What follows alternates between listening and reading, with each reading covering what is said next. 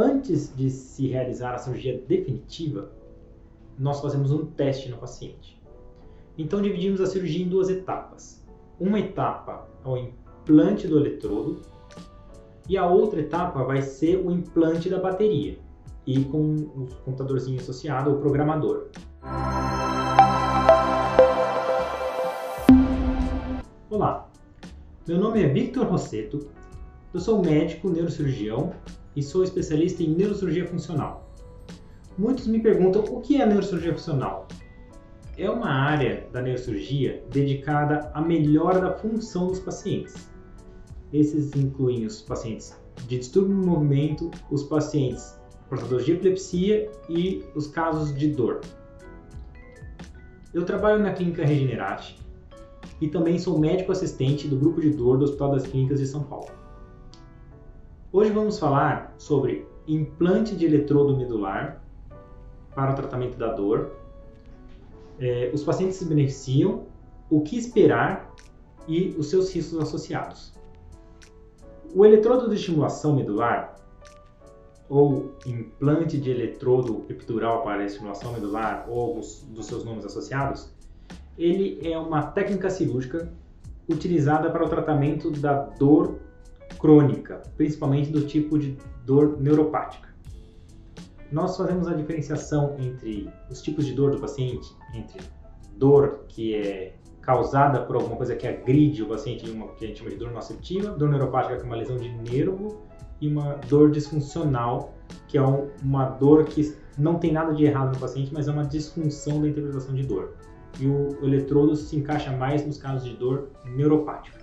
O eletrodo ele é indicado naqueles pacientes que possuem um quadro de dor refratária, principalmente do tipo neuropática, como a gente já falou, e que o tratamento medicamentoso com remédios já não está tendo um efeito satisfatório. Então a gente pode usar uma terapia extra para tentar controlar a dor desses pacientes. Existem duas modalidades de cirurgia para implante de eletrodo medular. Uma é a cirurgia percutânea, com uma agulhinha, a gente faz uma punção na pele do paciente, guiada por raio-x.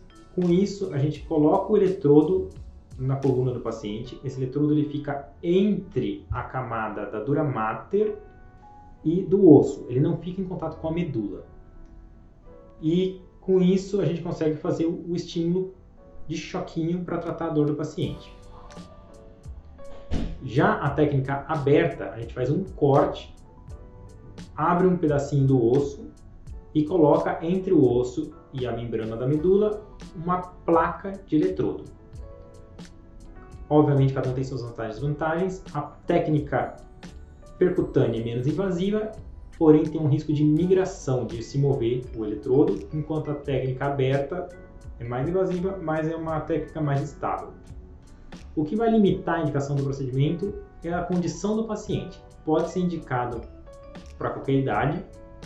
É, normalmente evitamos um implante de eletrodo para pacientes abaixo de 18 anos, mas não existe um limite de idade, mas sim um limite de condição clínica do paciente. Se o paciente tiver uma doença limitante que, e tem um risco de anestesia muito grande associado, tiver algum distúrbio de coagulação, outros riscos para uma cirurgia que necessite de uma anestesia, essas são limitações da técnica. Depende um pouco da técnica escolhida. A cirurgia percutânea é uma cirurgia mais rápida, ela não tem nenhum, tem poucos cortes associados e ela é uma cirurgia que aí vai durar uma hora e meia. Já a cirurgia aberta é uma cirurgia que tem mais invasibilidade e aí já vai uma cirurgia com umas duas a três horas. Antes de se realizar a cirurgia definitiva, nós fazemos um teste no paciente. Então dividimos a cirurgia em duas etapas. Uma etapa é o implante do eletrodo e a outra etapa vai ser o implante da bateria e com o computadorzinho associado, o programador. Então, é muito comum se fazer um teste no paciente antes de fazer a cirurgia total. Coloca-se o eletrodo na medula e com um fio que fica saindo por um orifício na, na, na, pele do paciente, que a gente chama de um fio exteriorizado, é ligado numa bateria externa. E aí a gente deixa o paciente em teste por 72 horas, ou tem pessoa que faz teste por uma semana. Com isso a gente consegue ver a resposta que vai ter. Se vai ser uma resposta positiva ou se vai ser uma resposta negativa. Se o paciente responder bem, a gente implanta definitivamente a bateria. Se o paciente não responder, responder mal, aí é retirada é, essa placa ou eletrodo percutâneo, uma cirurgia mais simples, é só abrir os pontos e puxar, e não é um bom procedimento para ser realizado caso não tenha respondido ao teste. É um procedimento médico que tem alguma diferença entre os países. Nos Estados Unidos existe uma especialidade que é o Pain Physician, que normalmente é um, até um anestesista que faz, mas no Brasil comumente é realizado ou por neurocirurgiões ou por anestesistas. Também existem algum grupo de ortopedistas que andam fazendo o procedimento, mas os mais adaptados seriam os neurocirurgiões que realizam há mais tempo o procedimento. É uma cirurgia que não necessita normalmente de UTI. Tudo deve depender da condição do paciente. Um paciente mais grave é adequado colocar o paciente em pós-operatório de UTI. Mas normalmente o paciente vai para o quarto e fica com o teste no quarto. Normalmente se faz a cirurgia com anestesia geral. Porém, em alguns casos, a gente gosta que o paciente fique acordado durante a cirurgia para conversar e ver se o estímulo está sendo no local de dor e se está combatendo a dor. Ou o risco cirúrgico é muito grande, então pode-se fazer essa cirurgia com anestesia local por via percutânea, pela pele. É, já a placa é adequada fazer com anestesia geral. No pós-operatório, o paciente pós-implante da bateria, que seria o final definitivo da cirurgia, ele vai receber um antibiótico por 48 horas e vai ter alta. Vai receber analgesias para os cortes realizados, uma analgesia de uma cirurgia comum, vai continuar com seus remédios para dor e vai começar a fazer no pós-operatório uma regulagem das potências de estimulação e das modalidades de estimulação. Vão ser retornos para ver a, a ferida e nos retornos vão ser realizados o que chamamos de programação do eletrodo. Dependendo do tipo de eletrodo, ele vai ter sua configuração final depois de uns dois meses, que é quando tem a cicatrização completa do local da cirurgia. Mas nesse prazo vai sendo feito pequenos ajustes de estimulação com retornos periódicos mensais ou até mais curtos, dependendo da dor do paciente, e vai sendo realizada o ajuste do eletrodo. Para se ter uma ideia de se a dor vai responder ou não, se o paciente é um bom candidato para a cirurgia, temos que ver alguns critérios. Como já falei, a dor neuropática é um, uma dor responsiva a esse tipo de tratamento. Porém, toda dor neuropática responde a esse tipo de tratamento? Não. As mais adequadas são as dores neuropáticas periféricas. Como nós vamos fazer o diagnóstico? Exames funcionais do nervo, como a eletroneurografia, que vê a função do nervo, podem fazer um diagnóstico de lesão nervosa. A própria história clínica com exame físico vai dar uma ideia para gente.